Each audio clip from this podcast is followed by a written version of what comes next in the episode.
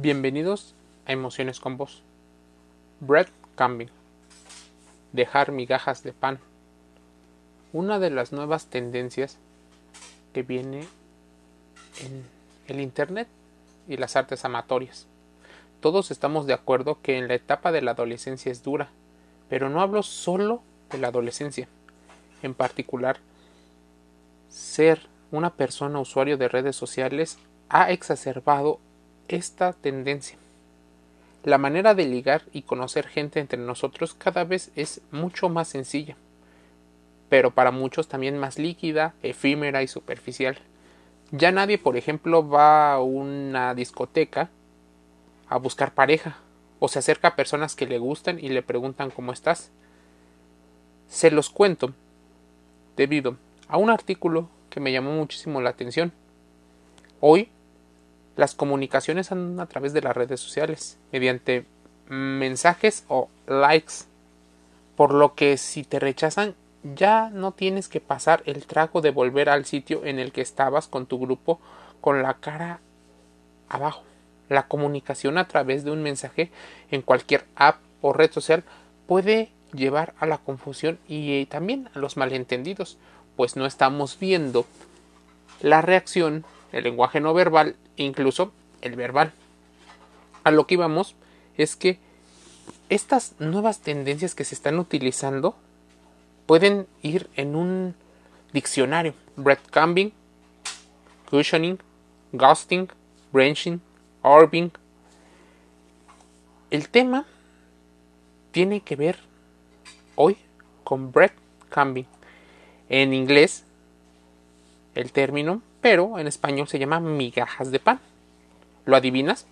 Esto sucede cuando los miembros, o al menos uno de los miembros de la pareja o expareja, da al otro, y entendemos que ya hubo, una relación de cercanía, pequeñas dosis de atención para que sepa que están ahí, dando esperanzas a que la relación pueda ir subiendo, aunque nunca avanzará. Te mencionaba la situación de la procrastinación. Pero no es una situación en la que no puedas o exista un miedo. En particular, tiene que ver mucho más con una situación de atención. El buscar que la otra persona esté ahí dándote cierto combustible emocional. ¿Por qué dejas abiertas las puertas?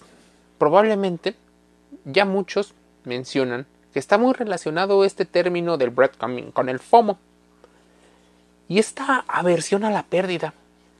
Así que dejas abiertas puertas y ventanas para que en algún momento, si fracasa una de tus relaciones, tengas una opción B, un segundo plan, y no quedarte solo. Que es algo muy común aún estando en una sociedad hiperconectada. Esto impide que sigamos con nuestras vidas porque siempre queda la esperanza de que la persona que queremos vuelva. Es terrible y esta es una situación que muchas personas están llegando a utilizar incluso como una estrategia de ligue.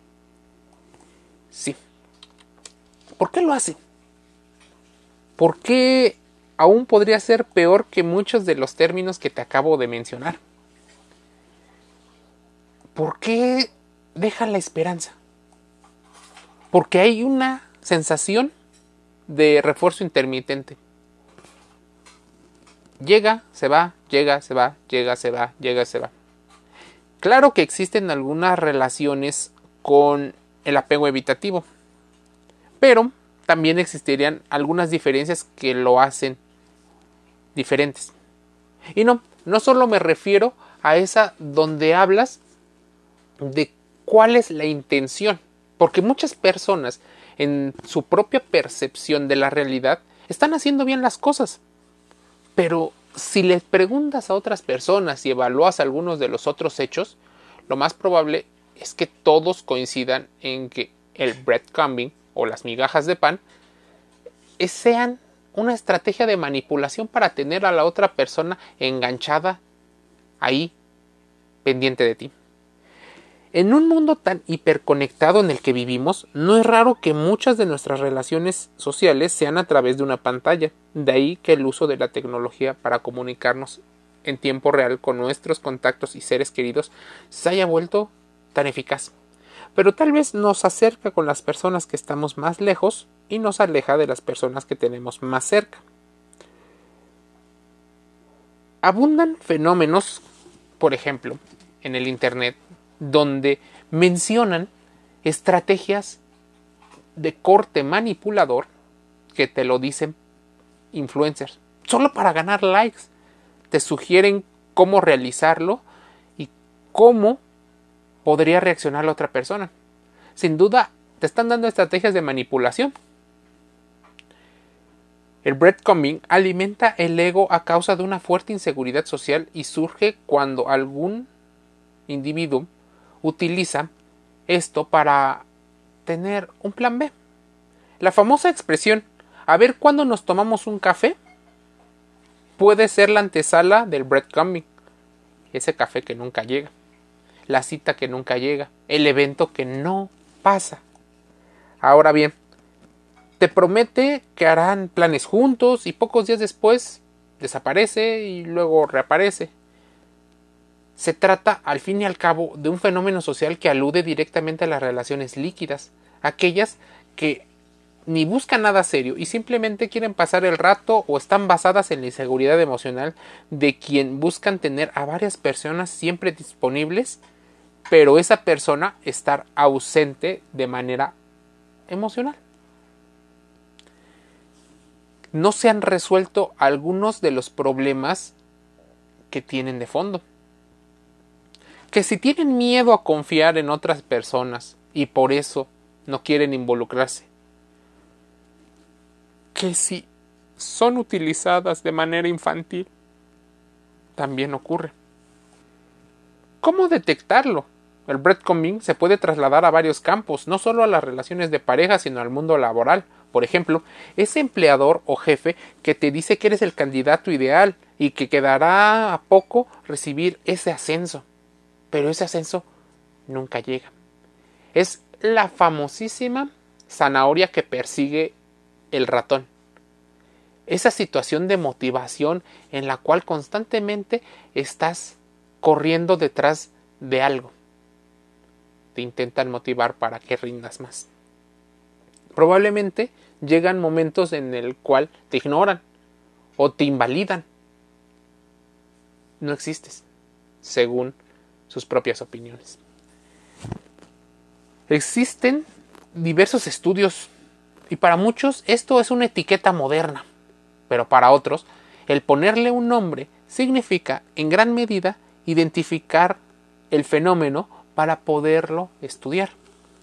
Existe mayor soledad y mayor aislamiento. Alude al factor dopamínico de las redes sociales.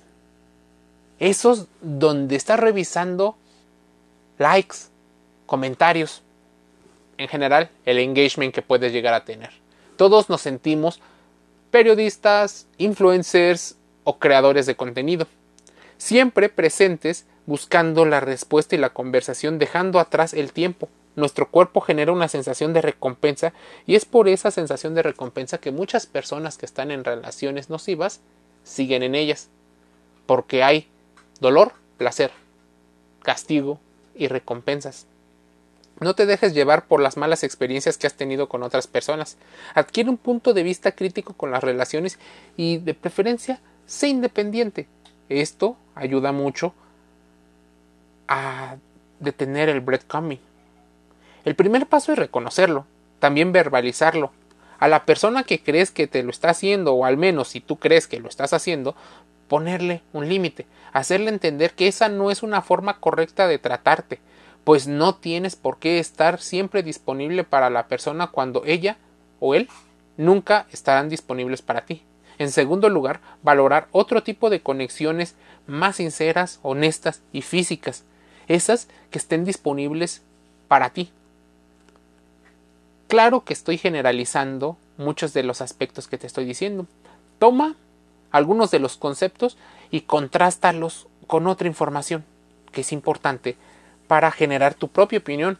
Cuida a las personas que tienen o con las que tienes esa conexión fuerte y muy sincera. Pero sincera no estamos hablando de impulsividad o de un exceso de falsa honestidad. Estamos hablando de una relación real en la cual existen también diferentes puntos de opinión. No siempre coincidirán con ello. Así, el breadcrumbing se vuelve una situación en la cual muchas personas están haciendo males modernos. Desaparecen, aparecen y te van dejando esa ilusión. ¿Cómo el breadcrumbing se está convirtiendo en una arma de destrucción sentimental? Solo para ligar, solo para tener muchas opciones. Gentes que probablemente no busquen la calidad. En la era de las relaciones 2.0 el compromiso afectivo es cada vez más esquivo. Es más, muchas personas rehuyen a ello. La razón. Mucho del miedo que han tenido, pues no han curado las heridas del pasado, ni con otras relaciones, ni con las heridas de la infancia. Por ejemplo, el doble check azul en la red WhatsApp tendría que ver tal vez con una intromisión a la privacidad, pero también es un informe de que la persona ha tenido contacto con la información, pero probablemente no esté disponible o no quiera contestarte, lo cual genera una reacción, sobre todo emocional. Las comunicaciones se han convertido en el paradigma de las pseudorelaciones tóxicas y sentimentales. Es más, hoy hay más relaciones vía WhatsApp que físicamente, debido, en gran medida, a las tendencias del trabajo. Las personas actúan así, dejan de contestar y bloquean perfiles, quieren evitar conflictos y no ver sufrir a quien ilusionaron, sin darse cuenta que se va dejando un reguero de efectos psicológicos negativos alrededor y no se curan esos daños de estrés postraumático. Déjame decirte que eso sería analizar algo de manera superficial incluso, pues deberíamos de estar evaluando qué es lo que antecede a la relación, qué pasó durante la relación y después de ella.